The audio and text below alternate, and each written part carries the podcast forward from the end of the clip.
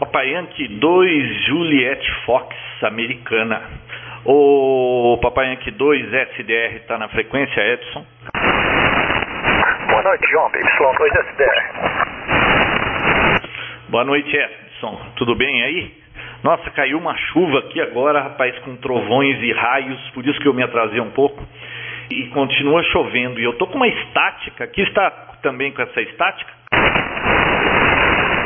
Está bem forte aqui. Estou olhando na, no mapa do radar aqui. Aí um pouco ao, ao, norte da cidade de São Paulo, região de Campinas, tem, tem muito raio por aí, rapaz. Está se estendendo uma mancha bem, bem vermelha aí nessa, nessa região. Até o, o início do, do vale do, do Paraíba, ah, chegando até o, ao sul do estado, ok? É, tá caindo água aqui. Bom, eu tô aqui na região de Campinas, né? Bom, espero que não caia nenhum raio aqui na minha antena. Esse aqui vai ser então o primeiro episódio da nossa rodada técnica, só para quem não está inteirado da coisa, eu acho que ninguém, né? Porque a gente conversou isso é, em off fora do rádio. Eu, o PY2JF, João Roberto aqui de Americana e o Edson, o PY2SDR lá de Pardinho. A gente começou um bate-papo técnico no final da tarde e nós achamos que estava interessante, nós tivemos um bom feedback de pessoas que ouviram, embora não tenham participado do papo, mas elas estavam ouvindo ou pelo SDR de Sorocaba, São Paulo, ou pelo próprio rádio, mas não quiseram participar mas elas nos enviaram um e-mail que gostaram do papo, se vai ter todo dia, e a gente acabou combinando que dá pra gente fazer isso todo final de tarde, né? Assim, quase que diariamente a gente vai poder fazer essa rodada, a frequência que nós pretendemos é a 740, de repente estiver ocupado um pouco para baixo, um pouco para cima, o horário é por volta das 18, mas não tão assim é, britânico, né? Porque como o Edson é uma pessoa ocupada, eu também nem sempre dá para começar no horário certo. Então, às vezes um pouco antes, às vezes um pouco depois, mas é por volta desse horário. E vai haver dias que a gente, um ou outro, não vai poder participar, ou nenhum dos dois, então aí não acontece a rodada, mas aí no outro dia a gente pretende estar de volta aqui. Qual que é a proposta? A proposta é nós começarmos essa rodada e fazer debates sobre os assuntos mais variados que envolvam tecnologia, eletrônica, radiocomunicação, qualquer coisa desse tipo porque é uma coisa que está faltando nos 40 metros hoje. Existem algumas rodadas, inclusive técnicas, mas, por exemplo, a que eu tenho conhecimento é muito tarde da noite, nem todo mundo pode participar, né? Então, nós estamos começando essa rodada técnica aqui, só que ela tem algo diferente das outras rodadas que vocês podem ter ouvido por aí. Essa rodada vai ser uma rodada podcast. Para quem não sabe o que é podcast, podcast é uma tecnologia que, que vem aí desde 2005, vem crescendo. E você grava algum programa, como por exemplo essa nossa rodada, ela vai ser gravada, todas serão gravadas, ela vai ser convertida para um arquivo MP3 ela vai ficar disponível num site, num repertório, onde você vai poder fazer download do arquivo dessa rodada diária. Ou seja, todo dia vai ser acrescentado um arquivo novo com a rodada daquele dia. Então, imagine que você descobriu essa rodada, você achou interessante, contou para um amigo, esse amigo começa a ouvir lá para o episódio 15. Pô, mas eu queria ter ouvido os outros. É um podcast, todos os anteriores estarão lá, basta ele entrar no repositório, ele vai ver desde o primeiro episódio, que no caso é esse, e aí ele vai poder acompanhar tudo que foi discutido. Inclusive, sei lá, no episódio 3, 4 foi discutido sobre um assunto que era interessante. A pessoa quer ouvir aquele assunto, mas ela não podia estar ao vivo, assim, na hora, ouvindo. Então, ela vai lá, baixa aquele arquivo e ela vai ouvir o horário que for mais conveniente, como por exemplo, à noite no computador ou no MP3 player, numa caminhada, na academia, indo para o trabalho. Aí ela vai ouvir a hora que ela achar que, que é melhor para ela. Então fica um negócio interessante, porque a rodada vai estar disponível para todo mundo que precisar depois.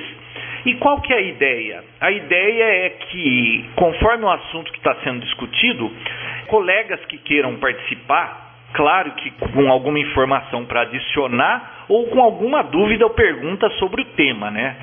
Aí a gente vai fazer esse debate, é, vamos é, ajudar quem estiver precisando de ajuda, desde que a gente saiba a resposta para as coisas, né? E aí isso tudo vai ficando nessa nossa, nesse nosso arquivo, tá? E o colega pode participar desde que se mantenha no tema, né? O que mais? Nós vamos fazer algumas diretrizes que com o tempo a gente vai acertando as arestas e é, melhorando para funcionar bem esse tipo de programa. E de início, nós vamos tentar limitar os câmbios em no máximo 10 minutos, porque se fica muito longo, pessoas que estão ouvindo perdem a linha de raciocínio, quem tem que responder depois não lembra mais o que vai responder. Então o limite máximo são 10 minutos por câmbio. Tem outra coisa, Vox. Nós não usamos Vox, eu não uso Vox, o Edson não usa Vox o ideal é que a pessoa não use Vox, porque não é para ser interrompida no meio e ficar gente chamando no meio e, e quebrando a linha de raciocínio. Se a pessoa está com pressa, não, não, não tem paciência para participar, fica só ouvindo. Não é para interromper a linha de raciocínio, né? Que senão atrapalha todo mundo. Por exemplo, se a pessoa quiser só ouvir, mas ela quiser dizer que está presente que, e fazer algum comentário, Sempre no final do bate-papo, as pessoas que não quiserem entrar para não interromper o progresso da rodada, no final nós vamos perguntar quem estava na frequência, quer dar um indicativo para se fazer presente, e tudo isso vai para a gravação. Então acho que vai ser uma coisa bacana, é uma experiência, nós vamos manter isso aqui por um tempo, vamos ver o feedback, se o pessoal vai gostar, se os assuntos são interessantes, e se a gente continua com essa ideia, que eu nunca vi isso, uma rodada técnica podcast. Então eu acho que é alguma coisa inédita, tá? Nós vamos tentar, assim, obedecer uma sequência de distribuição da palavra. Gostaríamos que não entrassem pessoas com assuntos off-topic, querendo falar de outra coisa, ou querendo tirar colega da rodada para ir conversar em outro lugar. Esse tipo de coisa, assim, que acontece o tempo todo nos bate-papos normais. A gente vai querer fazer uma coisa, assim, mais organizada, tá bom? E, claro, tem que ter espaço entre câmbios, o que não tem normalmente por aí, porque todo mundo usa Vox, né? Então sempre que um passa a palavra para o outro, um espacinho maior caso alguém queira fazer algum comentário. Bom, como essa é a primeira e a gente está assim num momento SDR, eu vou passar a palavra para o Edson e ninguém melhor do que alguém que tem SDR no indicativo para falar um pouco sobre esse assunto.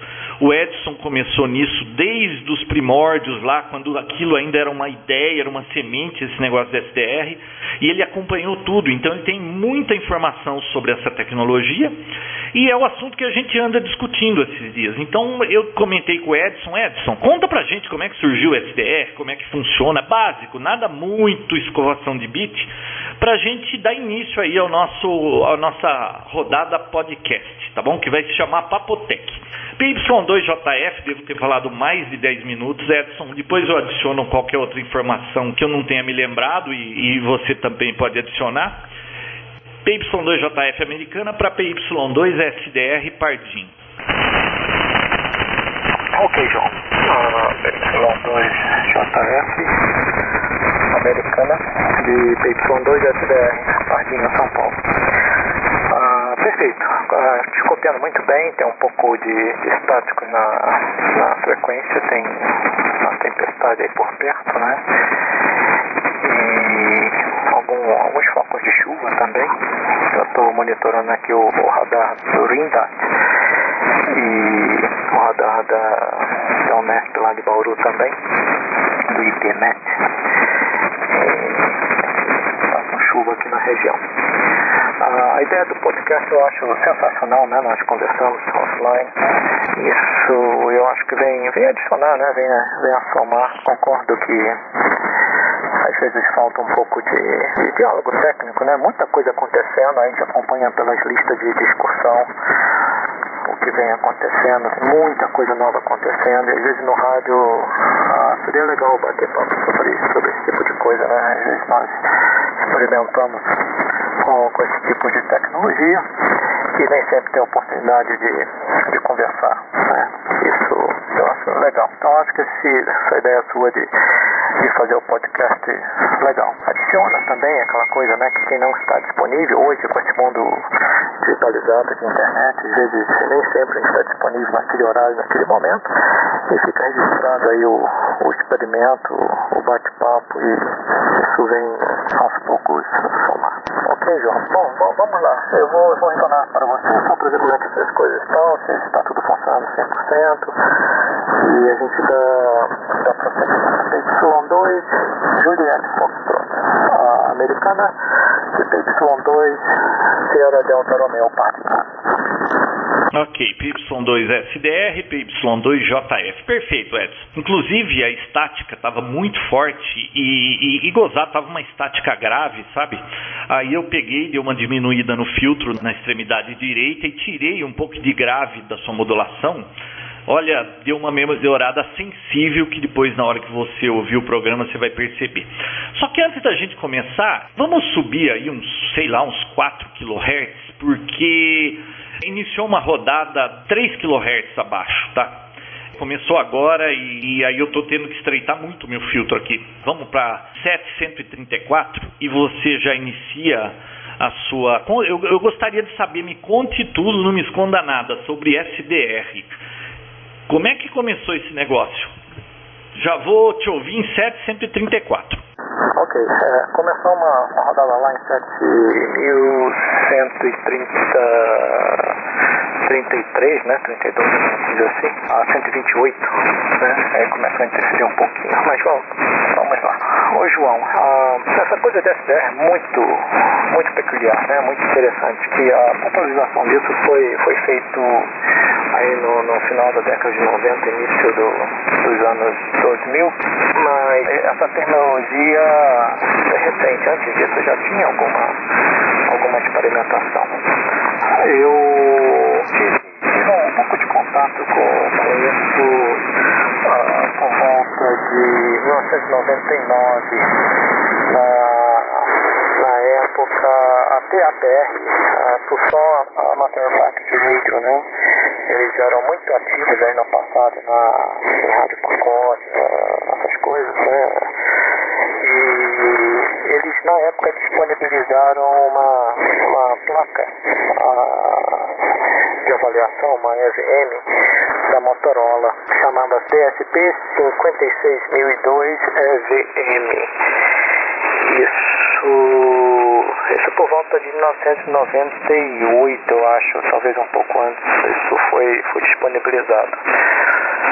E a plaquinha era, era uma plataforma de, de, de, de ASP, né, para fazer processamento digital de sinais. Aliás, até alguns modos, a PSK31, que antes era só PSK, o MT-63 foi desenvolvido nessa plaquinha. E por volta de 1998, o Rob Frown, né, o KL7NA, a Kilo Lima 7 November Alpha, ele escreveu um software para essa placa para fazer demodulação de sinais SSB usando DSP. Então você tinha um, um receptor de conversão direta. O receptor que ele experimentou foi um chamado R2, que foi projetado pelo pelo KK7 Bravo, pelo Kilo 7 Bravo Rick Campbell. Esse projeto foi publicado na, na revista QST por volta de 1993, eu acho. E era um receptor de conversão direta, né? E com demodulador ah, de SSD feito de forma analógica. E o que o Rob fez foi implementar a demodulação de forma digital, usando aí algoritmos né, de, de processamento digital de sinais. Ah, hoje isso tudo a gente chama de SDR. Na época essa nomenclatura não existia dentro do radioamadorismo ainda. Já existia em outros, outros locais, né? acho que isso começou por volta de 1995, 96, mas dentro do radioamadorismo não tinha. Então era ah, ah, simplesmente chamado de DSP em geral. E DSP é uma coisa muito, muito genérica. Pode ser usado para modos digitais, filtros de áudio, e nesse caso era usado para fazer demodulação de SSB. E eu comprei uma plaquinha dessa para experimentar. Aí baixei lá o, o software do do KL7NA. Isso até hoje é disponível ainda na internet. E é tudo feito em assembly, muito difícil de, de entender, né? Muito difícil de, de modificar. Mas funcionava. É, eu cheguei a montar um, um, um protótipo aí do, do receptor R2 e aquilo era muito bacana, muito interessante. Uh, se você lê o, artigo, João, ah, você vai ver que o de conversão direta, né, ele tem uma fidelidade muito boa. Só que o, o tradicional receptor de conversão direta sofre porque ele é DSP, ele tem tanto a banda lateral inferior quanto a superior. E para eliminar a banda lateral usa-se aí uma técnica chamada ou rotação de fase, ou deslocamento de fase, ou cancelamento de fase, né? Tudo a mesma coisa. Isso é interessante que esse tipo de recepção foi inventado depois do superperodino. O superperodino deu-se início aí no início de 1900 e alguma coisa. O receptor de conversão direta foi por volta de 1930. E a, a, a tentativa era melhorar né, o soteterodino, que tem várias conversões, tem problemas de filtragem, uh, etc.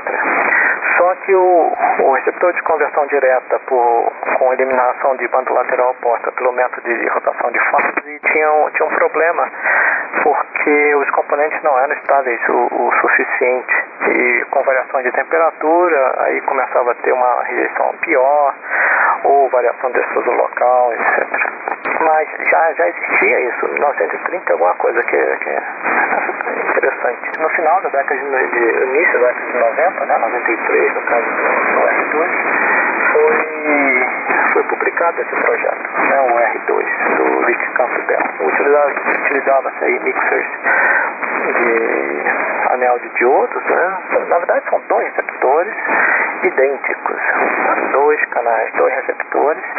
O que muda é o oscilador local. Tem uma pequena peculiaridade no oscilador local que ele, ele dá uma pequena defasagem ah, do sinal de um oscilador local para o outro, que, que é 90 graus, a gente hoje chama de, de quadratura, né?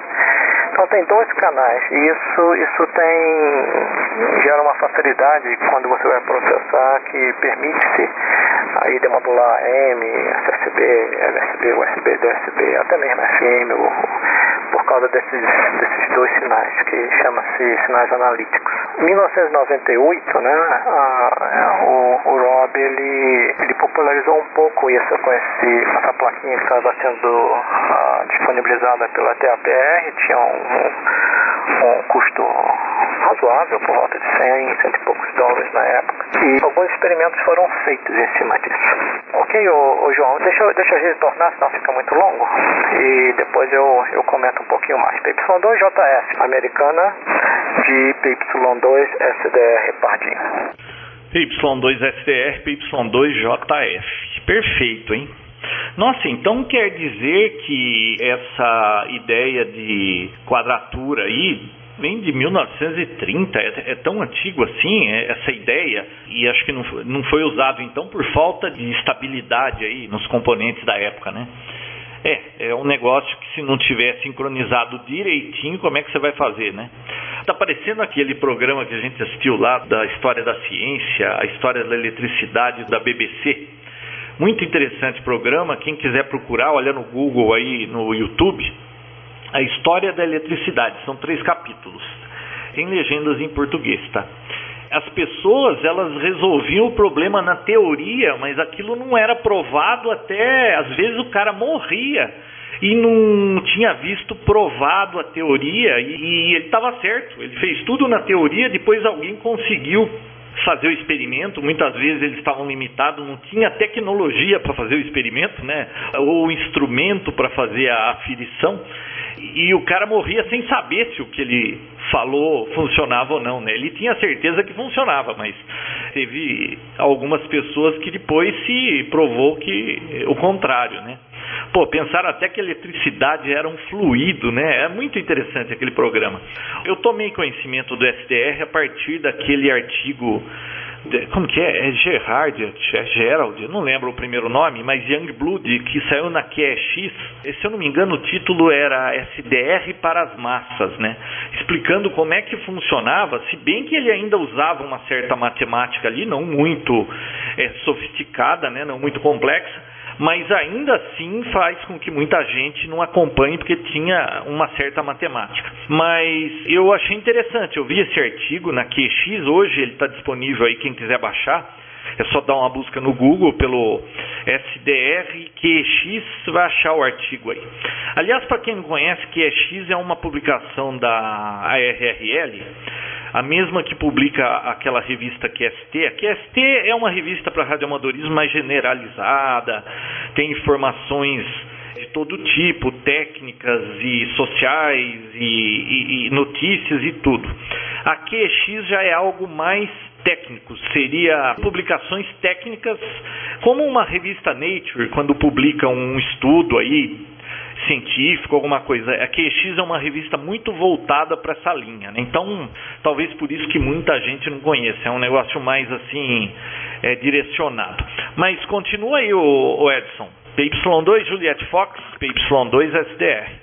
Ok, João, muito bem ouvido. E realmente, essa série né, de artigos da, na QX, aliás, foi o que uh, me despertou muita, muita atenção aí para essa coisa. Que até então tinha esses experimentos né, de DSP, mas é uma coisa mais, uh, mais limitada, mais difícil de fazer, né? Placa especializada. Em assembly, uma coisa meio. Foi muito interessante, mas você vai, você vai vendo que depois com o tempo que a coisa não é muito flexível. E em 2002 o, o, o Gerald Youngblood, né, o, o Geraldo Sangue Novo, ah, o, na época o indicativo dele acho que era a C5 Oscar Golf, né, Alpha Charlie 5 Oscar Golf. Posteriormente ele, ele mudou para, eu acho que é K5 SDR, né? Kilo 5 Sierra Delta Romeo. E ele escreveu essa série, demorou, rapaz, porque a, a, a QX ela, ela não é a, mensal, né? Ela é trimestral. E, então demorou, foram quatro demorou um ano. Começou no início de 2002 foi terminar em início de 2003. E aquilo foi, foi sensacional, porque eu acompanhei todos eles, eu achei interessantíssimo. E o, o, o que mais me chamou a atenção foi a simplicidade do receptor. Que o, o, você olha o projeto do R2, não, não é muito simples, tem um monte de indutores, precisa desse mixer uh, mini circuits, né, na USBL1 que eles utilizaram, componente de precisão. E o o receptor que o, o Geraldo estava utilizando na, na, série de artigos dele era mais simples, que utilizava essa, um circuito integrado, um chaveador de áudio, né? Uma chave, liga de liga. Ah, e depois eu que esse projeto era em cima de um, de um mixer inventado pelo Dan Taylor o N7VE, November 7 Victor Echo. E isso também foi datado por volta de 1998, né? Mas ficou muito limitado. Eu não vinha descobrir isso até 2002, através dessa época em que o, o Geraldo ah, escreveu os artigos dele, né? E eu comecei a olhar isso, achei muito interessante, né? Com, essas chavinhas e quatro capacitores, um, quatro amplificadores, você consegue aí um, um receptor de condensação direta já preparado para café, quadratura. E de forma bem, bem mais fácil de, montar. E na época, isso foi início de 2003, né? Em 2002 eu achei muito, eu estava mais focado em acompanhar o partido, mas em 2003 eu me interessei a montar um protótipo, depois de ter estudado um pouco o projeto do, do Dan Taylor, e cheguei a montar um pequeno protótipo.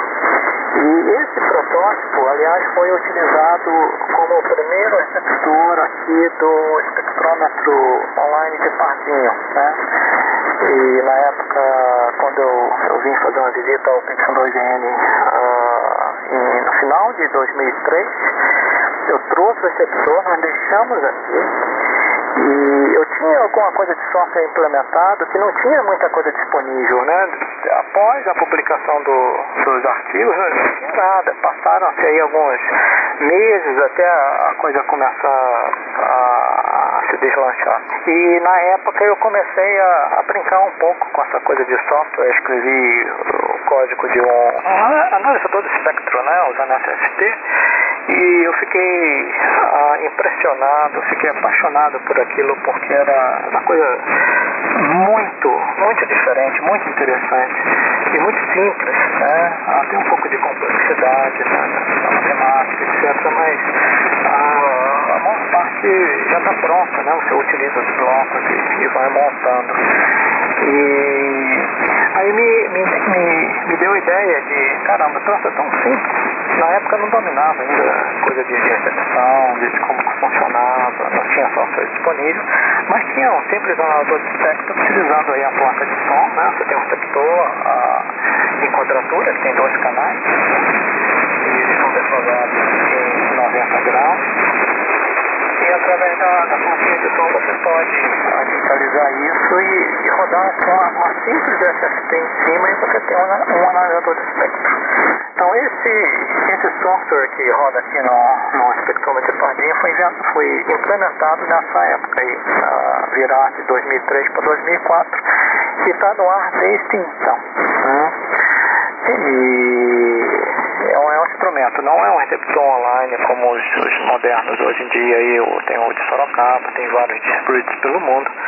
Não é uma coisa em tempo real, é um instrumento que faz a amostragem e depois você, você processa. Né? Mas essa, essa época foi, foi muito interessante porque as coisas eram muito simples, né? Você olhava e, e o setor era relativamente simples, o, o, software inicialmente era simples, depois foi, foi começando a, a amadurecer.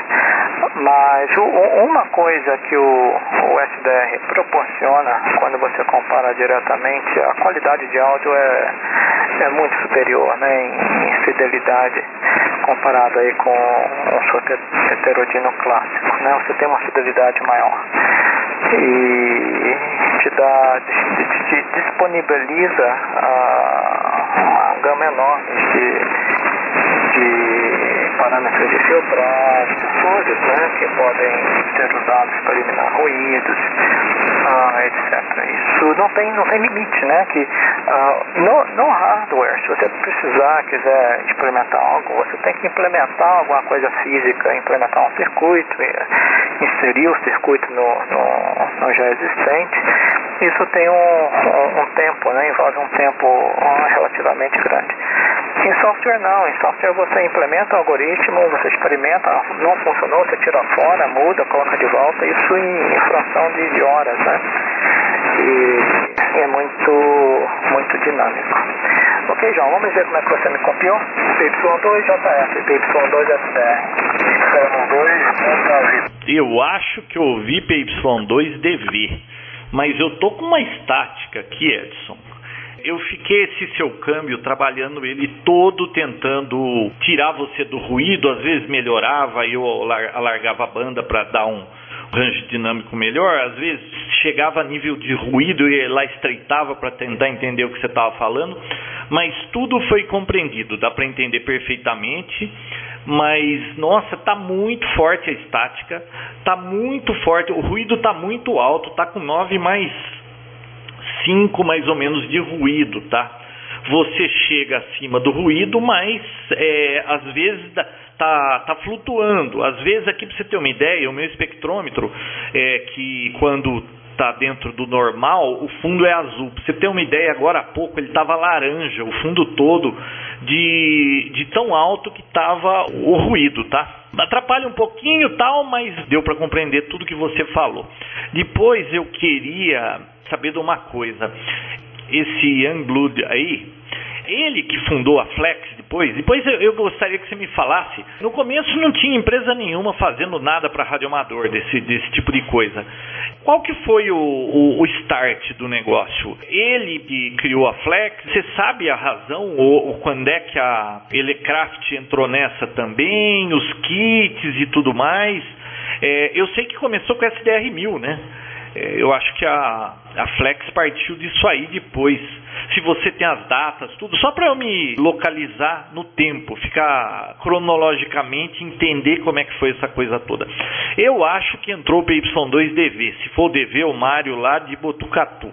Eu não entendi direito porque também estava nadando em ruídos. Eu vou passar então para o Mário. PY2JF americana com o PY2SDR, o Edson lá em Pardinho.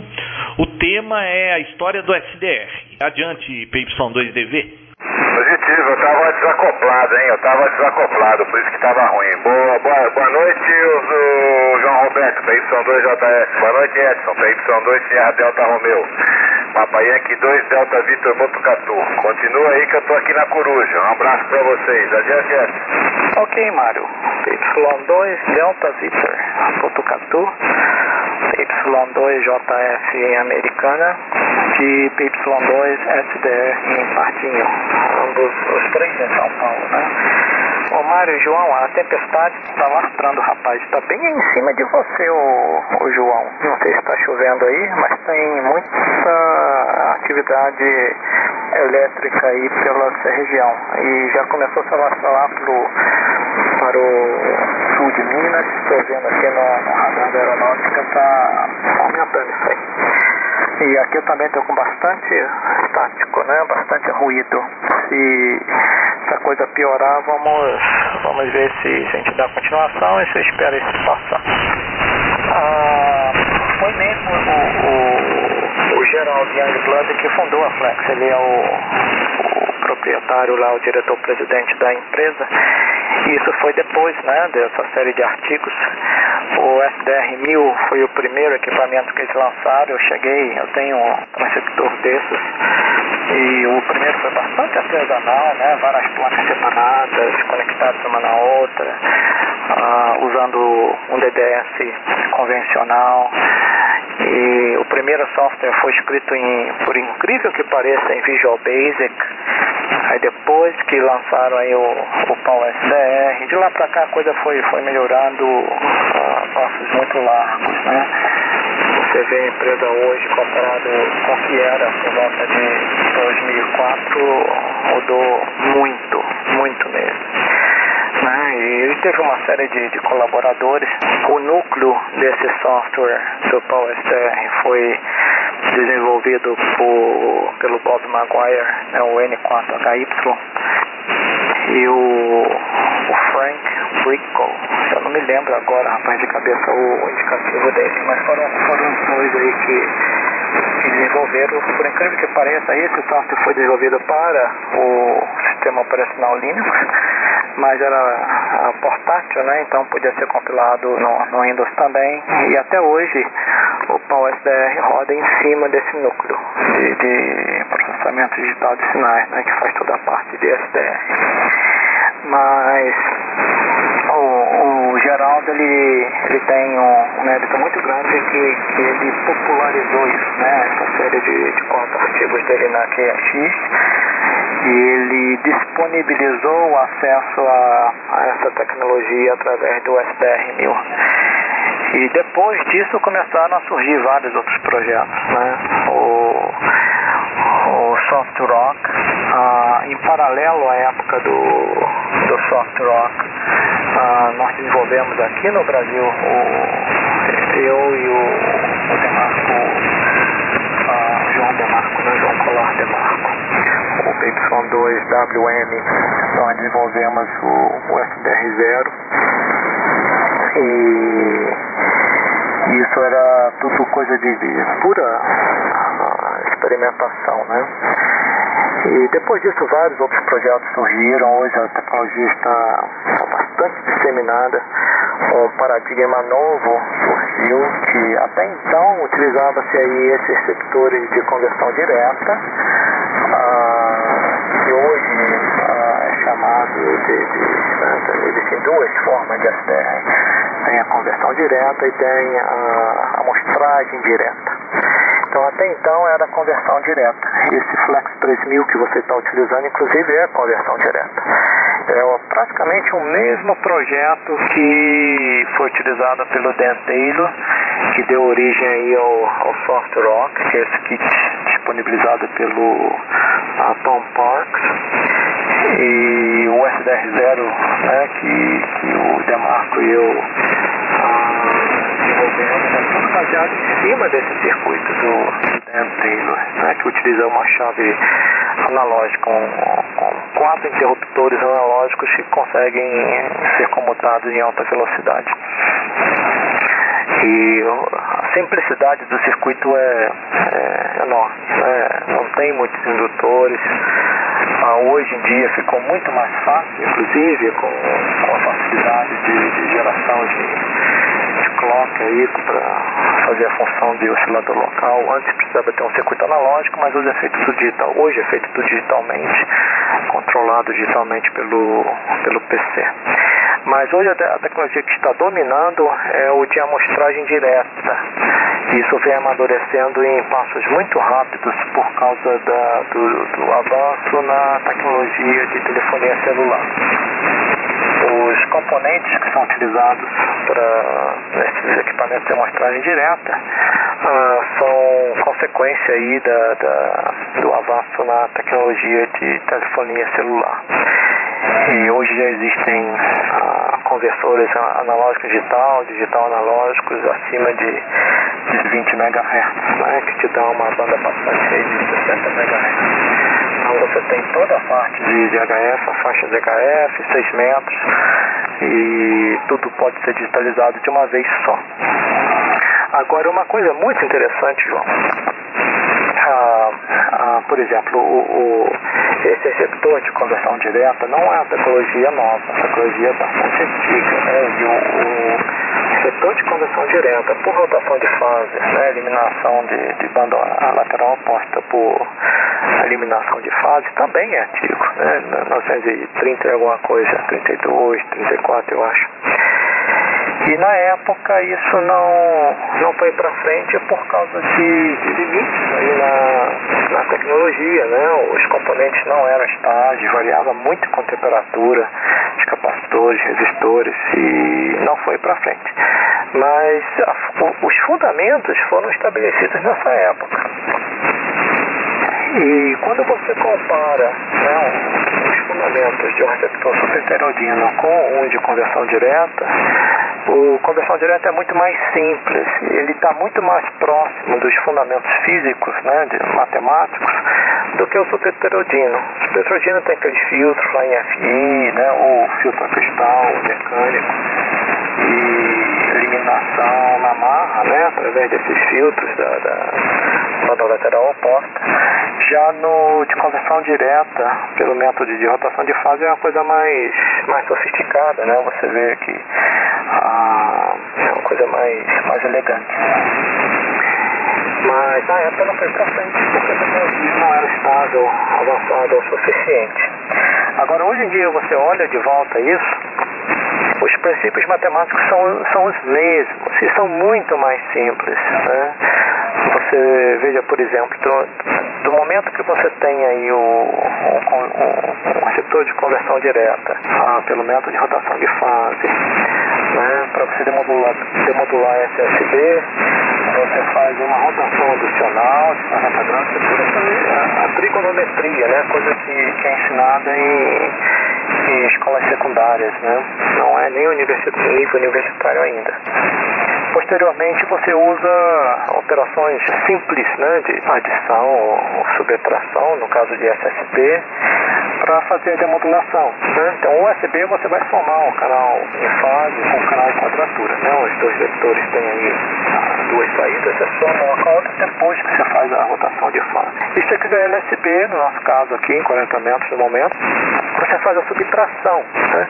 Agora, quando você vai fazer isso no subheterodino, tem um monte de circuitos, né? Detetor de produto, mais complexo, né?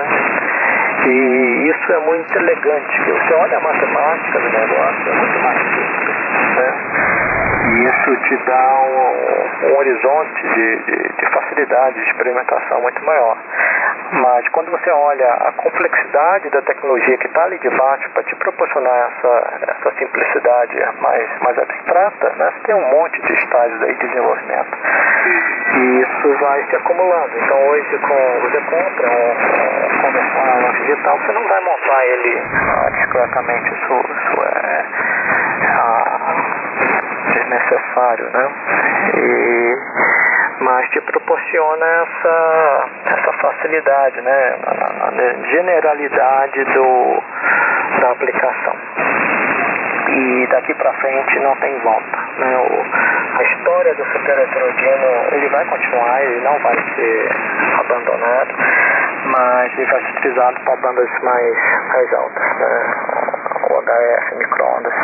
Aqui para baixo eu acho que eventualmente o, o o FTR, o receptor por amostragem direta, em que o conversor analógico digital está praticamente conectado na antena, ele digitaliza o sinal diretamente na antena e o resto é tudo feito de forma digital. Agora ali dentro tem outros, tem geradores, né? tem conversores de frequência, tem filtros, tudo que era feito de forma discreta anteriormente.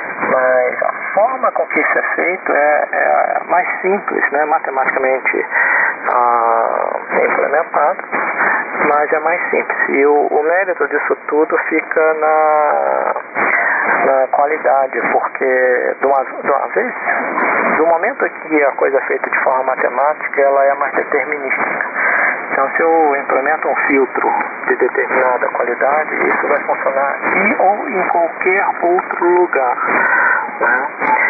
Agora, quando é feito de forma analógica, aí existem outras variáveis, temperatura, tolerância de componentes, etc. PY2JF, a, a palavra PY2 Delta Viter de PY2SDR.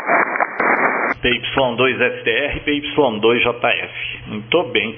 Olha, numa tacada só, eles conseguiram eliminar tanta coisa, né?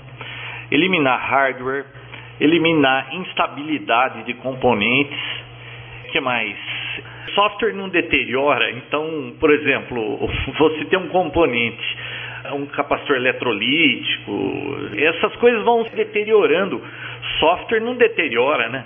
Temperatura, por exemplo, um filtro que você usa componentes discretos, como você falou, é, uma das variáveis é temperatura. Se muda isso, mudam as características do filtro. No software não entra temperatura. É, nossa, é uma coisa assim, agora que você está falando, eu estou imaginando que é até mais fantástico do que eu pensava. Viu? Realmente é muito bacana esse som. Por exemplo, o Flex 3000, ele não é por amostragem direta, né? é conversão direta, mas não é amostragem direta. O Flex 6000 eles estão fazendo com amostragem direta.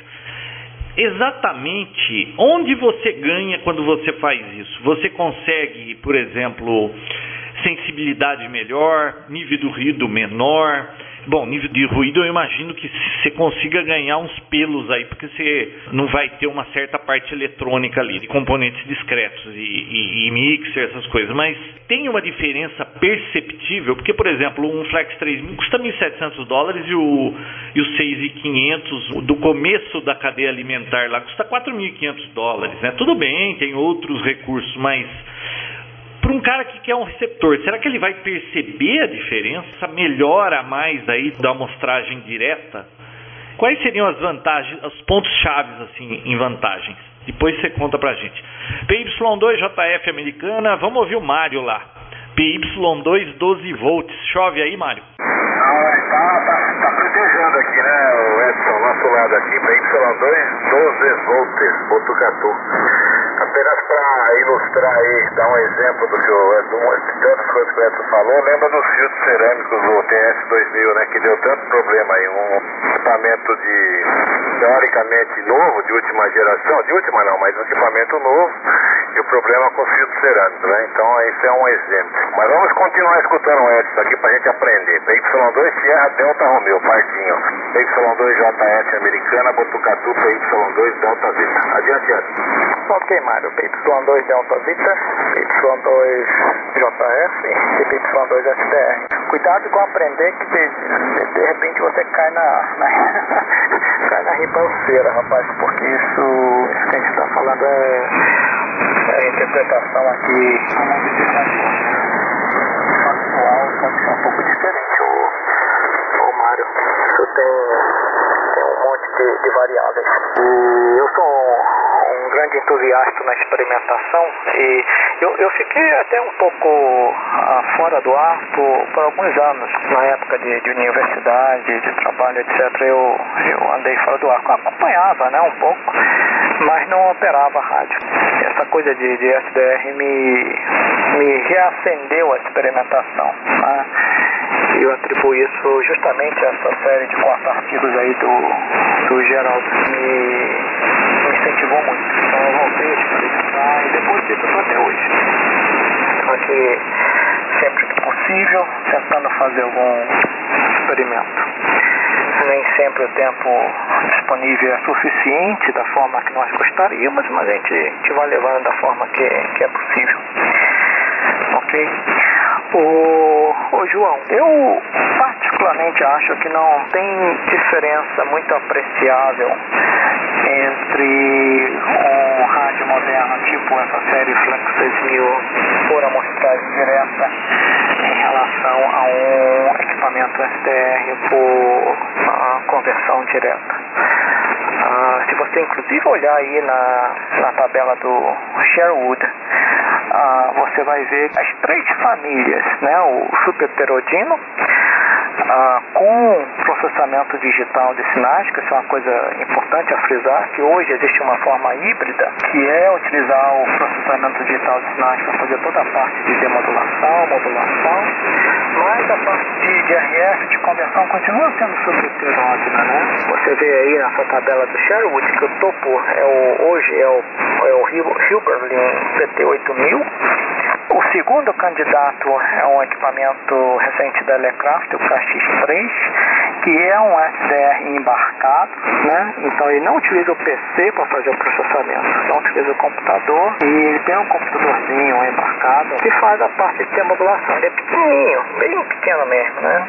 E é o segundo lugar. Um pouco mais abaixo aí vai aparecer o FT5000, que é outro subheterógeno, né? E mais alguns. E vai aparecer um receptor chamado Perseus, que é um projeto italiano que utiliza também a amostragem direta. E você vê que eles são muito, muito próximos, muito parecidos. Né? Então hoje nós estamos aí no, no limiar em que as três tecnologias, tanto ah, o, clássico superheterógeno quanto o mais moderno, ah, utilizando conversão direta em SDR, e o supermoderno usando amostragem direta, eles estão páreos, né? E existem algumas razões para isso. Uma é limite físico mesmo, né? Melhorar mais do que isso é muito difícil. Agora, existem outros atributos que podem ser melhorados. Isso com o tempo vai, aparecendo. Você vê, por exemplo, aquele áudio que outro dia nós fizemos um experimento e você gravou, o meu sinal começou a baixar, né? Chegar próximo aí do ruído por causa do fading. Aí você foi estreitando a banda passante, melhorando a equalização e você foi tirando o meu sinal do ruído, né? Aquilo foi, foi fantástico, porque mostra, né? Até então, com, com equipamento superheterógeno convencional, você tem aí alguns filtros, né? 2.4, 1.8 kHz e um, um filtro Rufin, né? Que é o de esse topo de 6 kHz, 2.4, que seja mas você está limitado a esses, esses, esses números, né? Com a SDR não, você tem aí a flexibilidade de aumentar e diminuir a banda passante da forma que você achar melhor.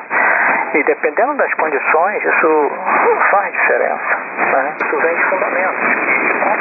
Quanto, menor a banda passante, mais energia você, você consegue. Menor o seu ruído. Quanto maior a banda passante, maior é o ruído que você vai receber também. Né? Aquele, aquele experimento que você, foi, que você fez foi, foi sensacional, porque é nítido né, em termos práticos e você está me monitorando aí com 2 ponto alguma coisa, 4, 7 ou 3 kHz e depois você foi diminuindo, o sinal ficou baixinho, você foi diminuindo e você conseguiu me tirar do, do ruído. Isso depois seria até algo interessante de você demonstrar num podcast, que isso é uma demonstração prática ah, muito boa, né, do, da potencialidade do que pode ser feito aí com, com o processamento digital de, de sinais. Ok, João. Ah, deixa eu te retornar. PY2, Japão, França. Ah, PY2, Dinamarca, Avenida, de PY2, Sierra Delta Romeo. PY2 SDR, PY2JF com PY2DV. Olha, pra você ter uma ideia, nessa nossa conversa toda foi o dia com a maior instabilidade aqui no HS que nós já tivemos. O que o seu sinal afundou no ruído, na realidade não foi o seu sinal, né? Eu estou vendo todo o espectro aqui e eu vejo que todo mundo vai lá para baixo. Sabe quando vê aquela onda na praia e, e, passa por cima de todo mundo, você não vê mais a cabeça de ninguém, dali a pouco aparece a cabecinha de todo mundo de novo? Tá assim. Vem o ruído, ele sobe, dali a pouco baixa e sobe. Eu estou tentando fazer o que eu posso aqui para tirar o seu sinal do ruído, né? Depois, quando você ouvir, Aí você me conta lá o que, que, você achou. Eu não sei se eu consegui fazer um serviço tão bom quanto da outra vez, porque a estabilidade está muito grande, está variando demais. Só que nesses últimos 30 segundos do seu câmbio, finalmente o ruído foi parar lá em menos 100 dBm. E agora o seu sinal cresceu, foi parar lá em 9 mais 15, como sempre. Na realidade, o seu sinal estava assim, né? era o ruído que estava te atropelando, a maré estava alta. Agora a maré baixou, eu estou vendo o seu sinal crescer como de todo mundo no espectro que eu estou vendo que apareceu um monte de gente por aí. Mas é muito interessante. O Mário lembrou dos filtros cerâmicos aí, tá aí uma outra coisa que a gente se livrou no SDR, né? Ô Mário, não sei se você viu no site do CRAN lá, tem um artigo, quem me trouxe a atenção esse negócio dos filtros cerâmicos que estava dando um, um, problema crônico nos últimos anos de fios cerâmicos foi o PY1 Yankee Bravo, o Ivan lá do Rio. Ele me falou desse negócio, aí eu fui pesquisar e aí eu achei um artigo muito interessante de um radioamador grego explicando como é que ele consertou o filtro do TS2000 dele e dos amigos. Aí eu pedi autorização para ele, ele me permitiu e eu traduzi e coloquei lá no site do CRAN. Então tem um artigo lá falando desse problema de filtro cerâmico que ficou surdo. É muito interessante, porque está aí um problema que a gente está livre dele, né, o Edson, com o SDR. Porque o filtro cerâmico é um sanduíche de plaquinhas de do que material aquele? É um dielétrico, que eu não sei, acho que é cerâmica. Ah, cerâmica, né? Que dielétrico que vai ser? Se chama filtro cerâmico, né? é um dielétrico de cerâmica, só que tem um banho de prata de cada lado. E aí é sanduichado lá dentro esse filtro. O que, que acontece? Parece que o pessoal não andava obedecendo as diretrizes do fabricante que não deveria ter tensão DC na entrada e na saída do filtro. E existem projetos de rádios atuais aí que chegam a ter 8 volts num, num pino do filtro, quando não era para ter nada, né? Era para estar tá desacoplado isso aí. Não sei, por que, que nos rádios antigos não aconteciam isso? O povo seguia a ordem e, e, e não tinha tensão? E aí o que estava acontecendo? Estava acontecendo o tipo de uma eletromigração. Tava aquela tensão, ela começava a, a gerar uma eletromigração, começava por um processo químico que acabava fazendo que a placa de prata de um lado do dielétrico com o outro é, em cima, tipo de um zinabre, fechava um curto, metia o filtro em curto. E aí, tanto é que ele media lá e dava alguns ohms, 19 ohms, uma coisa que era para dar mega, né?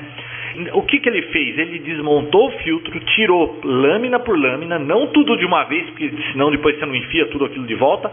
Ele foi tirando uma lâmina, ele lixou as bordas do filtro, limpou todo o filtro, lixou a borda do filtro e reintroduziu aquela lâmina. Foi fazendo isso um por um. E aí, quando estava limpinho o filtro, ele soldou o filtro de volta, o TS2000 passou a ouvir de novo.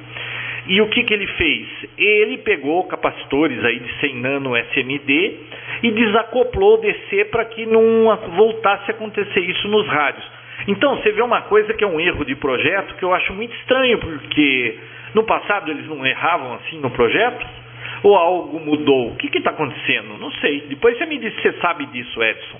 Vou deixar com o Mário, que levantou a lebre do filtro cerâmico. PY2 Juliette Fox americana, PY2 Delta Victor Botucatu. PY2 é, Japão Fox, PY2 Sierra Rodel Delta, Botucatu, PY2 Delta Victor.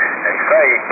É um erro de projeto para quem não usa. Eu tenho aqui filtro cerâmico nesse, nesse equipamento. Estou esperando até quando que vai. Tem poucos meses de uso, né? Por enquanto a coisa tá boa. Não sei se tem esse mesmo erro aqui no. no, no não sei se a IAESO seguiu o mesmo erro, mas eu já vi na, no YouTube aí, eu já vi 897 com os filtros cerâmicos também zinabrados, hein? Ou próximo disso, hein? Ou com problema, né? Então, eu acho que é capaz de, de não estar tá, não tá livre. Eu não pesquisei ainda na, na, internet sobre isso. Eu não, eu não vi esse artigo, eu vou, eu vou dar uma lida nesse artigo aí. Mas eu sabia dessa história que você contou aí, eu sabia. É, assim, não com detalhes, mas eu sabia dessa história, dos, outros, dos 8 volts, do erro do projeto. Então, o SDR eliminou tudo isso daí, né? Você sabe que a gente conversou outro dia, o, o Edson estava jantando, inclusive, e a gente conversou sobre os equipamentos, né? Aí comecei a fazer uma, dar uma pesquisada aí na, há uns, um uns dois dias atrás, peguei algumas conclusões, né? Você falou do, do, do STDX 3000, né? O novo lançamento 2013 da IAESO, né? Já com FI de 9 MHz, para ficar mais fácil de você, você acoplar um panoscope nele, né? Mas já tem um, além de ser uma, uma, uma, uma, uma, versão, uma, uma versão recente, que com certeza vai vir um enhanced, um firmware aí para melhorar, além de, além de ter essa característica desfavorável, tem mais uma que eu, que eu não, tinha me atentado. É um rádio de, aqui no Brasil, em torno de 8 ou 9 mil reais, e não tem segundo receptor. Eu não sabia disso, foi, um, foi uma surpresa para mim. Eu fui ver lá, realmente não tem. Ele é um é receptor, receptor único, não tem o second receiver, hein? É uma falha lamentável para um equipamento nessa faixa de preço, né? Então tem gente que está falando que em vez dele ser, dele ser primo do ST5000, como estão dizendo, ele na verdade é um, é um primo mais velho do ST950, hein? Então eu já, esse aí eu já cancelei. E cada hora que eu, que eu passo aí, que eu vejo, eu fico mais inclinado aí a, a encomendar um, um Flex 3000 aí, viu? cada hora que eu, que eu começo a andar na internet, que eu vejo que eu volto, que agora aqui, eu tô com, com o site da Flex aberto aqui, né? Eu fico olhando, ó, 6.700 é muita coisa, 7.499 dólares, né? Mais o 3.000 aí para começar a fuçar em SDR aí, estou achando cada dia mais interessante, viu? Pensando naquele upgrade que eu estava te falando aí. Tá bom? A gente, Edson, PY2 Sierra Delta Romeo, Pardinho, Americana, PY2 Juliette Fox, Mutucatu, Papa Yankee 2 Delta Victor. Ok, mano. PY2 Delta Victor, PY2 Juliette Fox e PY2 SDR. Ah, por partes, o, o João, ah, uma, uma diferença adicional né, que, que, que, eu acho que vale a pena mencionar em termos de, de tecnologia, que a recepção por conversão direta não te proporciona e a, por amostragem direta te proporciona, é essa coisa que o Mário mencionou de múltiplos receptores. Né? O de conversão direta te proporciona, por exemplo, você pode ver em seu software, uh, dois receptores dentro da banda passante de uma mesma banda. A banda passante sendo a amostragem que está utilizando. Acho que o, o Flex 3000 é 96 kHz, né? Depois você me, me corrige se, se eu estou errado. Então, dentro desses 96 kHz, que é a, a taxa de amostragem do conversor analógico digital que está sendo utilizado aí no áudio do receptor de conversão direta, você pode ter dois receptores ou mais, é ilimitado. Agora, fora disso, você não tem. O Flex 5000, ele tem, na verdade, dois receptores mesmo, físicos, lá em hardware. Ou você pode ter mais de dois receptores em bandas independentes, mas o Flex 3000 não. Agora, o, esses, esses equipamentos por amostragem direta, pelo fato de eles estarem fazendo uma amostragem uh, acima de 120, 60 ou 120 MHz, né, dependendo do, do equipamento, ele te proporciona a digitalizar a banda GHF inteira.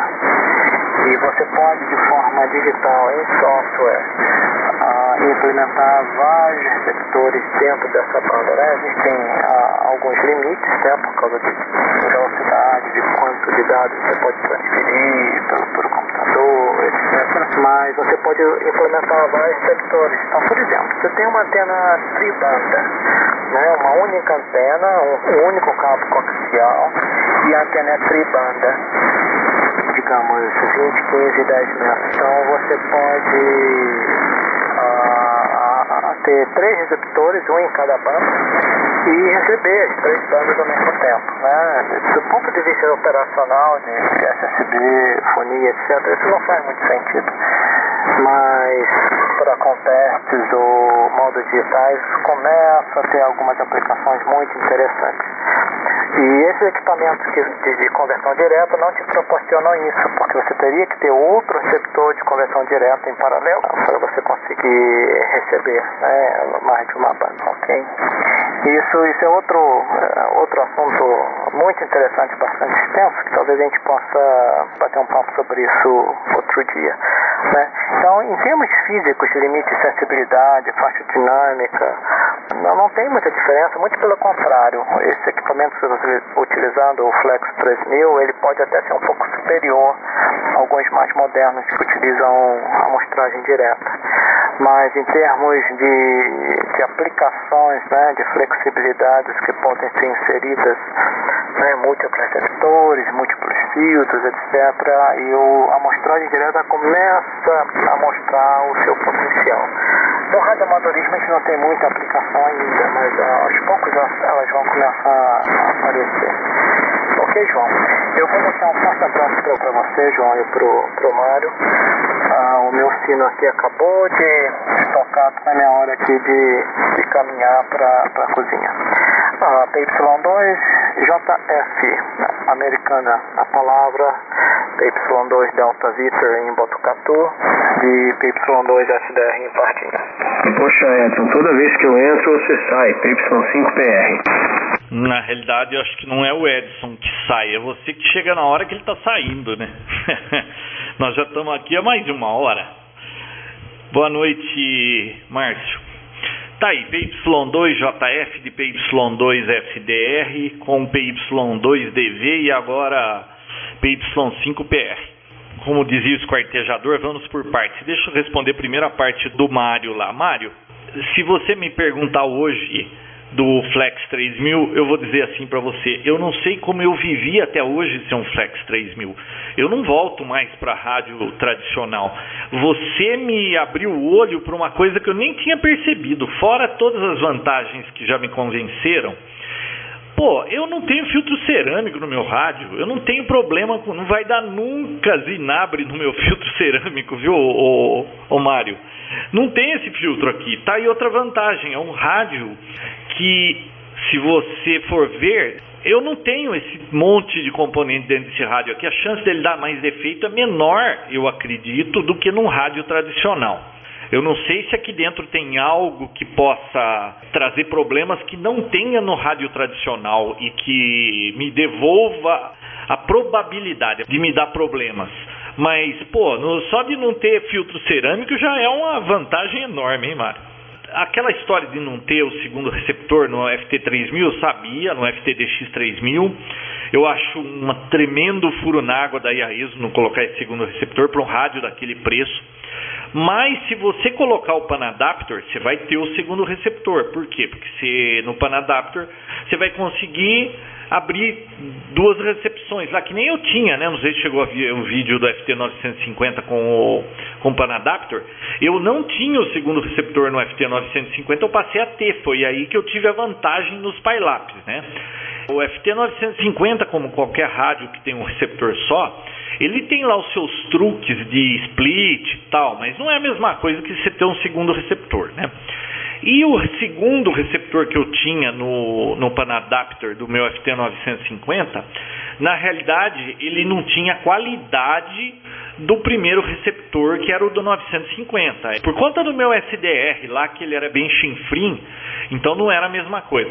Agora, se você pegar um Flex 3000, um, ou mesmo um 1500, um 5000, um 6000, aí esse problema está resolvido realmente. O Edson, o Flex 1500 tem 48 kHz de largura de banda, o Flex 3000 96, o Flex 5000 192, você pode ver que são os padrões de placa de som que tem aí no mercado, né? E o 6500, eu não achei essa informação, mas se eu não me engano, naquela palestra do engenheiro lá da Flex de 2013 aí, eu não sei se ele falou 2 mega ou 1 mega de largura de banda passante, assim, de banda passante não, né, do espectro que você consegue ver o Panadaptor. Então é muito interessante. Eu já vi o, o 1500 funcionando, eu tenho experiência com o 3000 que eu tenho aqui, eu já experimentei o do Júnior Torres de Castro lá, o PY2BJO, ele tem o 5000 o que, que eu percebi? O 5000 ele tem o dobro de Panascope que o meu. Só que os sinais ficam tão pequenininhos que você acaba dando zoom. Então, meio que o, na minha opinião, tá? Meio que o Flex 3000 é o meio termo entre o pouco que tem o 1500 e o muito que tem o, o 5000 você acaba ficando sempre por volta de 100 kHz. Porque se você põe muita coisa, fica tudo pequenininho demais, né? A não ser que você põe um monitor gigante aqui. Mas é claro, é sempre muito bom você ter um range maior, né? Porque às vezes você não precisa ter definição de sinal, só quer saber que tem ou não algum sinal por ali. E aí com range maior você vê mais coisas, né? Olha, Mário, mais uma semana de conversa você vai comprar um Flex 3000, hein? E ó, vai sair metade do preço desse FTDX 3000 aí. Bom, tá aí também o, o PY5PR. Eu vou deixar com ele para ele falar uma coisa. O Edson já está saindo para jantar. Eu daqui a pouco estou saindo. Hoje não é para caminhar porque caiu maior chuva, tá tudo chuviscando ainda. Mas eu tenho aniversário e ainda tem que ir atrás do presente. PY2JF americana para PY5PR e me disse se recebeu o e-mail, o Márcio. Ok, boa noite, João. PY2JF, PY2 Delta Victor Mário, PY2SDR e esse PY5PR.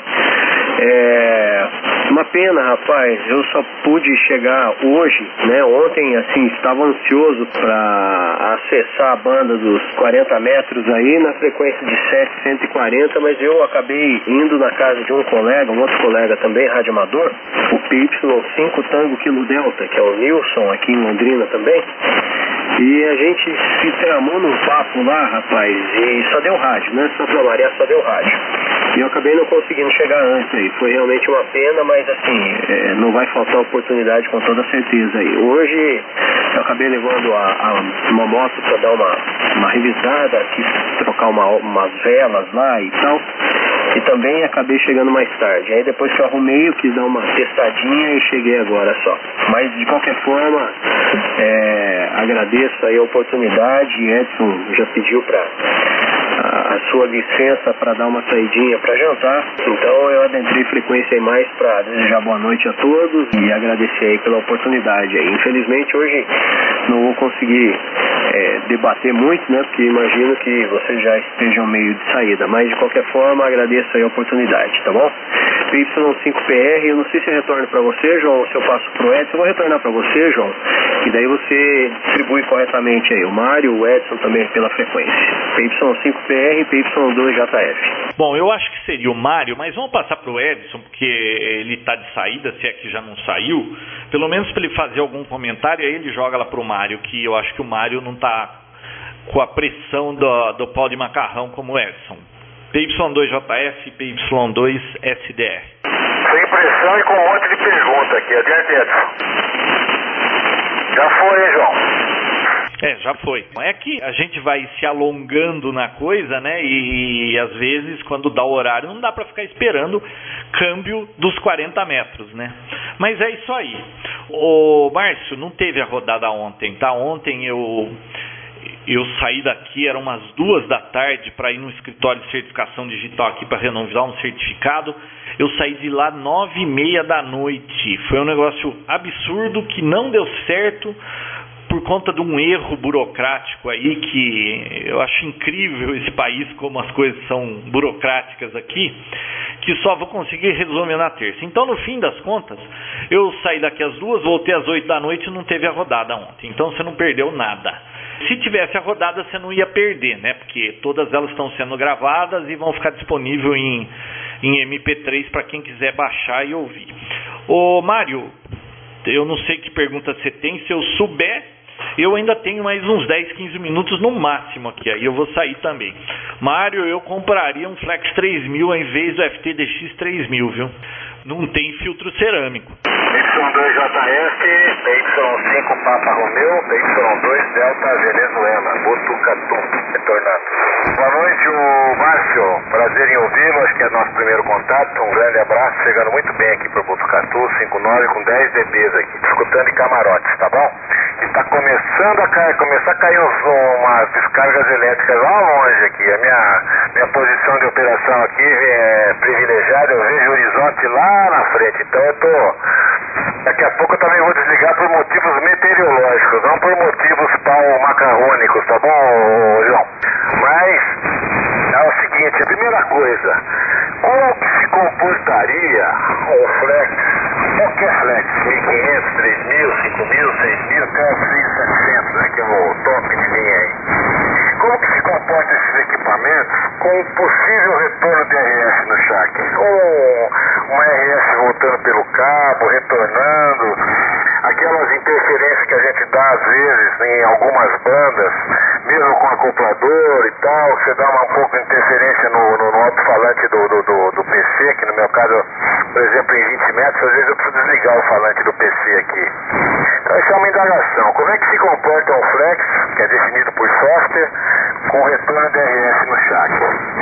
Segunda coisa, tenho minhas dúvidas de que o Planescope é, um, um segundo receptor verdadeiro. Na minha visão, não é um segundo receiver verdadeiro. Porque imagino eu que você vai ter o segundo receiver na mesma banda que você está operando. E para mim, o que interessa no, no, no, no por exemplo, o mesmo um DX, é eu ter o segundo, segundo receptor uma outra banda. Uma banda distinta da que eu tô operando. Eu estou achando agora, mais ou menos, se eu entendi bem, o Edson corroborou isso aí, que essa segunda, esse segundo receiver, ou até mais do que, do que dois receivers, que daí sim seria uma, uma verdadeira revolução, porque se tiver dois, três, quatro, cinco receptores verdadeiros, reais, além do, do receptor principal, no equipamento, isso não tem para ninguém, não existe. É, FTDX 9000 Mike Papa não tem. RC 7800 não tem. SP 990, aliás, TS 990 que nem, nem saiu no mercado também não tem. Então aí, não, aí acabou a conversa, quer dizer, você vai operar num, num contexto com, com rádio com cinco receptores, pô, é, é brincadeira, né? Então aí eu acho que é, é outra coisa. É segundo ponto. O terceiro ponto, vamos falar do, do, do Flex 3000 que estaria mais palatável para os simples mortais aí. Qual que é a configuração que seu PC tem que ter? Na minha visão, vou falar minha visão, eu se eu comprar um Flex 3000, eu vou comprar um micro só para o Flex 3000. Eu vou ter um outro micro para colocar o meu rádio de luxo, para colocar todas as porcalhadas que eu coloco, para navegar no QRZ.com, para fazer outras coisas e. E imagino eu que ele tem que ter um PC específico para ele e com uma configuração específica para ele, para não dar problema. Depois você comenta isso aí também. Vamos ver se vai caber uns 10 minutos aí, né? Porque você, João, você está aprendendo a ser radioamador de 40 metros, hein? Não está mais fazendo aqueles campinhos de 30 segundos para o repetidor não derrubar você, hein? Você está virando, você tá virando aqueles, uh, aqueles operadores da rodada da aproximação dos anos 80, hein, dos anos 70. Mas muito bom, é bom que você continue assim, que aqui não tem timer, hein? E a, e a quarta, e a quarta pergunta é a seguinte, no caso do Flex 5000, que o, do Júnior tem, se eu quiser, é, uh, se eu quiser deixar o meu scope com 96 fixo, sem zoom, um 5000 a aceita ou ele vai só trabalhar naquele grandão? Eu vou ter que sempre trabalhar com o Zoom se eu quiser trabalhar com 96. Essa é a última, última interrogação. Com a permissão do, do, do Márcio, deixa essas perguntas também, ele, essas, essas dúvidas ele também tem. Vamos escutar o João de Americana. PY2, Japão Fox, PY5, Papa Romeo, Botucatu, Papa Yankee 2, Delta Victor. Tá aí, PY2DV, PY2JF e PY5PR. Bom, eu vou tentar ser sucinto e responder em um câmbio não de VHF nem tanto de 40 metros. Ô Mário, o bom do VHF é que a gente se acostuma a tentar concentrar as informações. A gente não fica enfeitando a coisa e fala logo, porque você não tem tempo, né? E lá tá todo mundo com pressa. O cara, ele entra e sai, entra e sai, entra e sai, tá todo mundo com pressa. Aqui, por outro lado, ninguém tem pressa nenhuma, tá todo mundo aposentado, o cara tem todo o tempo do mundo, mas não é o meu caso. Só que eu e o Edson, a gente estava bolando aí as regras pro podcast e o que que acontece? Nós chegamos a um ponto assim ótimo que a gente imagina que seja 10 minutos. Câmbio de 3 minutos é muito difícil você às vezes é, explicar uma ideia. Então 10 minutos é tempo suficiente. Os que não têm paciência já não vão ficar para ouvir mesmo, eles vão embora. Os que têm paciência aguenta 10 minutos. Porque se você deixa o câmbio muito longo, você perde a linha de raciocínio também. O pessoal nos 40 trava o PTT e fica lá 40 minutos discursando. Quando o cara ouve do outro lado, ele foi fazer xixi, ele foi buscar uma Coca-Cola na cozinha, ele foi atender a porta, aí ele cochilou, aí ele ficou fazendo outra coisa. Quando o cara passa o câmbio para ele, ele começa a contar outra história porque ele não lembra nada do que o outro falou. É muito longo. Então, por isso que a gente está tentando limitar a 10 minutos os câmbios aqui na, na rodada do Papotec. Bom, vamos lá. Ô Mário, Flex 1500, Flex 3000 e Flex 5000 todos eles têm o segundo receptor band, ou seja, está na banda e dentro da largura de banda do rádio, 1500 é 48, do 3096 e do 5192. Você tem o segundo receptor desde que fique dentro desse espectro. Por exemplo, se eu estiver sintonizando de 7000 a 7096, eu posso ter o segundo receptor em qualquer lugar dentro dessa faixa. Eu não posso ir para fora da faixa, tá? O que para mim não é problema algum, porque eu preciso do segundo receptor para PyLap, que é sempre menos de 50 kHz.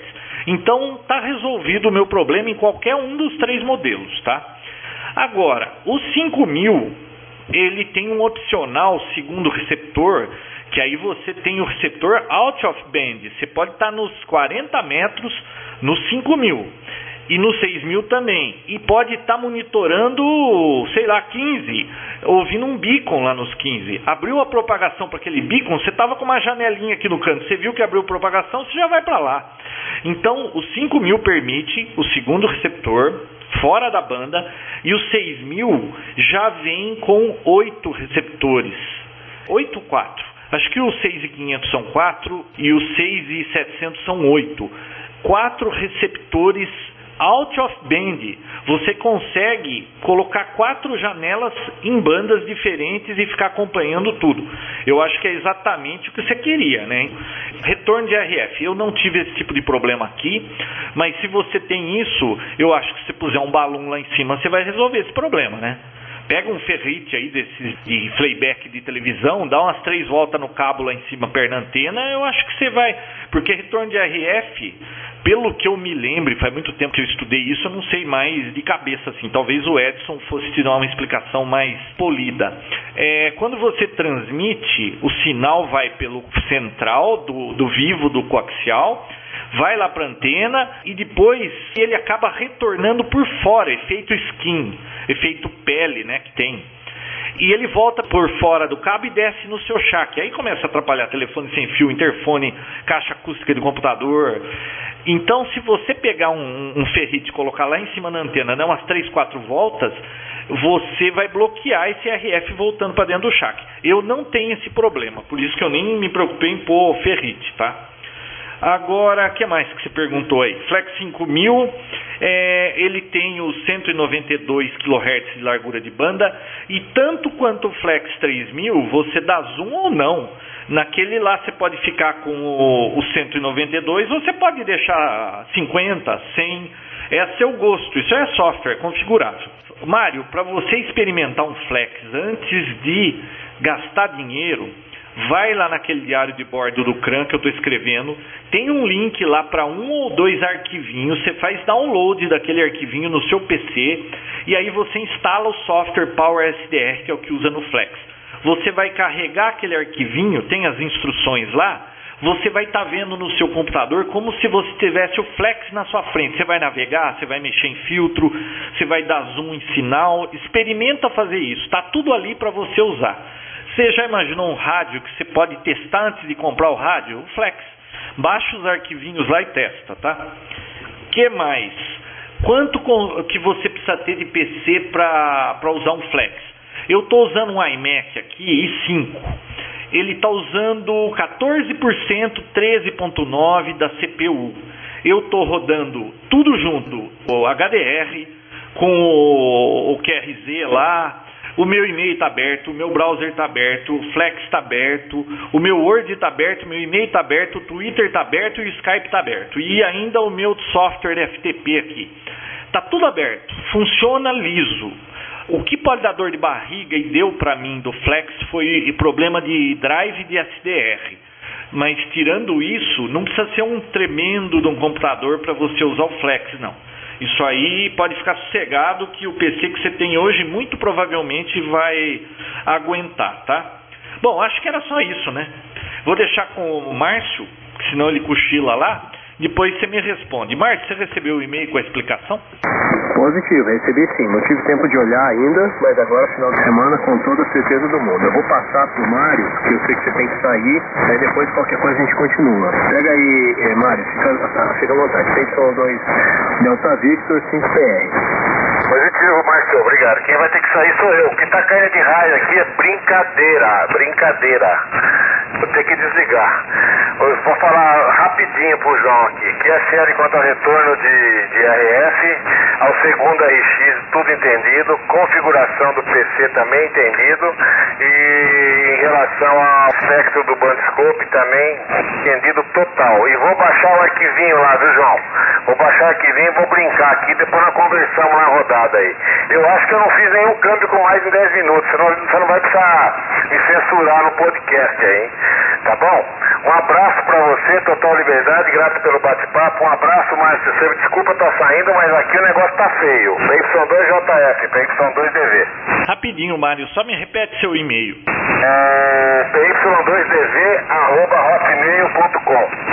Tá, vou mandar para você depois o, o, link aí dos programas que eu acho que eu não te mandei ainda. Vai lá, pode desligar aí, senão já viu. Senão seu problema não vai ser retorno de RF, vai ser nesse levar um raio aí. Tchau. Ô, Márcio, vou ouvir aí mais um câmbio, não sei se tiver mais alguma coisa, eu ainda minha esposa ainda não me chamou aqui. Então ainda dá para trocar mais um dedo de prosa, mas aí eu também já me vou. PY2 Juliette Fox, PY5 Papa Romeo.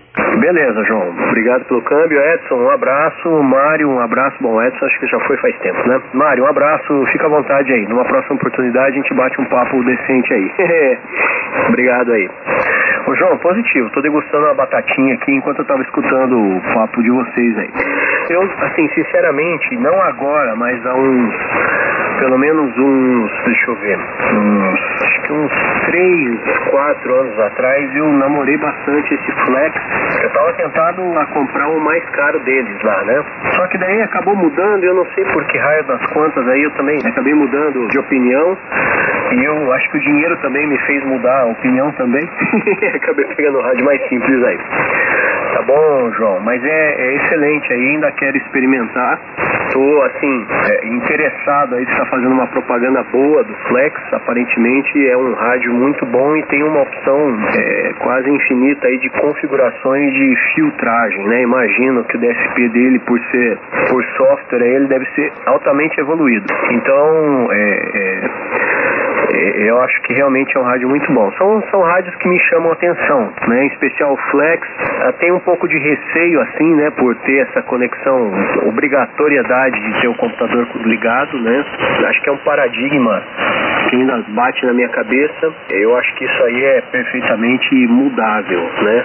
Agora, assim, rádios que me chamam a atenção, Centec Orion 2, esse com certeza, o Elecraft K3, né? O Elecraft K3 aí, um pouco menos, porque eu acho um rádio muito feio, deve ser excepcional, que muita gente tem e fala muito bem dele, mas é muito feio. Eu acho que o rádio, os americanos, acho que eles capricham tanto no rádio e esquecem da aparência, né? Eu, eu particularmente, assim, acho que a aparência também conta bastante, né? Porque se começar a olhar pro negócio feião lá, rapaz, eu, eu não sei, eu, eu enjoo, viu, João? Não sei você, eu enjoo bastante. Eu gosto de um negocinho ali, né? E eu acho que o Flex ele tem isso. Então você bota lá, você tem um analisador de espectro bonito que você pode mexer, pode configurar, pode mudar. Então isso realmente aí faz diferença. Eu depois que eu, que eu comecei a usar rádio com analisador de espectro, eu não quis mais saber de rádio sem, né? Então é, faz uma sensível diferença, pelo menos para mim, né? Eu sei que é, pode ser frescura, uns falam que é viadagem, não sei o que, mas eu particularmente eu gosto. A recepção, assim, especial do Tentec Orion 2 me chama bastante atenção, né? Apesar de assim ter, tem os recursos lá tal, não é aquelas coisas com relação à estética, né? Se for comparar, por exemplo, um Pro 3 com, com o Orion 2, o Pro 3 esteticamente é muito mais bonito, né? Agora o Orion 2 a recepção é não tem, não tem nem o que discutir, né? É outra, é outra conversa, né? Ele é um rádio de gente grande aí. Bom, basicamente é isso, né? O resto é tudo rádio mais ou menos equivalente aí. Tá bom, João? Essa é, essa é a minha modesta opinião aí. Não tive muitos rádios assim, né? Porque tem gente que teve lá mais de 10, 15 rádios, então o cara pode falar com, com grande propriedade sobre cada um dos rádios. Eu, particularmente, eu tive já, assim, de rádio significativo, foi só um FT1000 Delta e esse Pro 3 aí, né? Que também não é lá aquelas coisas, mas eu tô gostando dele. Tô usando pouco. É, quando começou o câmbio tava uma interferência danada aqui. Eu foi bom que aproveitei para usar os filtros aqui, experimentar, né, estreitar a banda, tal, para ver qual que é o melhor resultado. Mas depois, João, numa outra oportunidade, já já mudando de pato para ganso, né, eu queria, se possível, que se desse uma uma, uma explicada na diferença. Por exemplo, esse filtro NOT aqui que tem no rádio é um filtro que me, me deixa encucado, né? Não sei exatamente o que, que ele funciona, não sei se ele é um filtro digital ou analógico tal. E, e assim, dentro dos, dos filtros, eu estou falando aqui do Pro 3 em especial, né? Os que eu trabalho ali, tem o filtro Noise Reduction, que é o do DSP. Né? Eu uso um pouquinho dele, porque na banda de 40, aqui, pelo menos no começo aqui do câmbio, quando eu comecei a escutar você, estava um ruído terrível aqui. Eu fiz a combinação um pouquinho do Noise Reduction, o, filtro NOT, e deu uma deslocadinha um pouco na não sei exatamente como que se chama isso, mas é na banda, né? Ele tem aquele, aquele recurso de deslocamento lá, deixa eu ver como que chama aqui. É Twin TBT. Tá? É, e, e, eu fiz, eu vou, vou fazendo esses ajustes aí, mas assim, depois se puder dar uma. É, com o Edson aí quando ele voltar também, e você, acho que os dois agregam muito aí puder dar uma, uma, uma, clarificada aí, mais ou menos, né? Desenhando como é que funciona esse filtro internamente no rádio aí, eu agradeço, né? Porque é um filtro que eu percebo aí que consegue tirar um pouco do ruído e ao mesmo tempo você não perde o, o sinal principal, né? O áudio é, é que, é o, que é o desejado aí. Tá bom, João? PY5PR já deve ter dado uns 10 minutos de câmbio aí. PY2JF, adiante. Ok, Papai Yankee 2 Juliette Fox, Papai Yankee 5PR. Bom, vou tentar ser breve porque já deu mais de uma hora e meia esse papo aqui e eu preciso sair. Bom, primeiro o PC está ligado para usar com Flex. Eu, pelo menos, o, o, meu objetivo era fazer DX. Eu estou me desviando um pouco, batendo papo em 40 metros, porque eu estou sem antena de DX, eu estou aguardando ela chegar.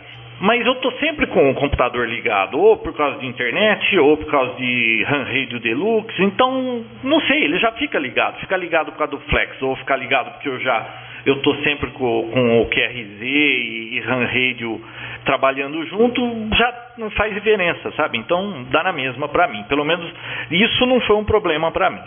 Agora, ser feio, ó, se for questão de feio, não compre um Flex 3000, porque esse rádio é feio, hein?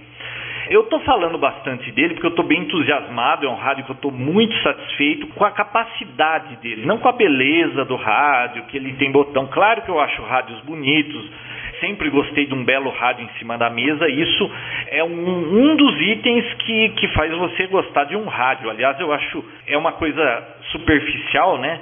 Mas é uma das coisas importantes, né? O cara vai olhar para um rádio, se for aquele rádio lindo, igual um FT1000, um TS990 que está para lançar, é óbvio que, que isso vai, vai te atrair um pouco. Não é o caso do Flex 3000, ele é horrível, um, um quadrado azul, um azul de um tom feio, e ele vai para dentro do armário. Então é uma coisa que não, não faz sentido para mim, tá fora isso aí. Agora, da propaganda, é um negócio, não é propaganda, né? É que eu gostei, eu tô animado com o equipamento, então você sabe como é que é brinquedo novo. Olha, eu, eu sugeriria que a gente deixasse o assunto de filtro para o próximo, porque, olha, tem roofing filters, tem tem os filtros no, normais aí de, de DSPs, tem widget, tem. Puxa, agora não lembro. Tem um monte de filtros aí, você perguntou do Note. O Note é rapidinho, te explico. Mas eu acho que a gente podia deixar para o próximo sobre filtros. Aí falava sobre cada filtro, porque eu tenho certeza que o Edson ele vai saber explicar muito bem. O Note é bem simples, viu, Márcio? Você tem um sinal, tá lá o sinal. Imagine que em cima desse sinal existe uma interferência de banda mais estreita do que o seu sinal. Porque se for maior do que o seu sinal, não vai adiantar o Note. Note, é como você ir lá e cortar aquele pedacinho. Imagine que você está falando, você tem lá 3 kHz de largura e tem um apito em cima. O que você faz? Você ativa o note, vai girando ele, isso num rádio normal, né? E você põe o note em cima do apito, ele vai cortar aquele ponto do apito. Você ajusta a largura do note e o ponto do note. Então você consegue fazer um comunicado sem aquele apito em cima ou, ou sinais estreitos, tá? Mas aí num episódio só de filtros, eu acho que a explicação vai ser é, vai ser melhor e o Edson é melhor nessas coisas. Ele é mais didático que eu. Ô, Márcio, eu vou ouvir um câmbio seu e eu já estou saindo. Vamos encerrar aqui o Papo Tech. PY2JF, PY5PR. Ok, muito bem, João, obrigado. É, eu tinha mais ou menos isso, assim, meio que por prática a gente acaba aprendendo isso, né, entendendo como é que funciona. E agora você confirmou aí, com um pouco mais de teoria, o que eu imaginava mais ou menos que era, né? Mas assim, perfeito, vamos de repente numa outra oportunidade com assuntos só de, de filtros aí a gente dedica aí para isso que é o universo e eu, acho que é muito bacana, né? Que o objetivo principal é você conseguir reduzir o, o, ruído e ao mesmo tempo você não reduzir o sinal principal, o áudio, né, que é o, o tão desejado aí, né? Beleza, João? Um ótimo final de semana para você. Fica à vontade. PY2JF, PY5PR, Márcio por Londrina e os demais corujas da frequência. Um grande abraço e até uma próxima. Ok, ô, ô Márcio, perfeito. Hein? E depois você ouve o arquivo MP3 e você não perde nada, ou até onde você estiver viajando aí, amanhã à noite você já pode baixar o arquivo lá e você escuta. Olha, o bom desses rádios flex ou qualquer CDR é que cada upgrade é um rádio novo. Eles podem pôr um botão novo, qualquer coisa nova, e o rádio por hardware, aquele botão vai ser sempre aquilo, naquele mesmo lugar, você não vai mudar nunca. São algumas diferenças, mas tem a beleza do rádio em cima da sua mesa que normalmente um SDR não vai fazer verão para quem gosta mais disso aí, tá? Abraço, um prazer. O papo Papai Yankee 2 JF Americana, encerrando o Papotec de hoje.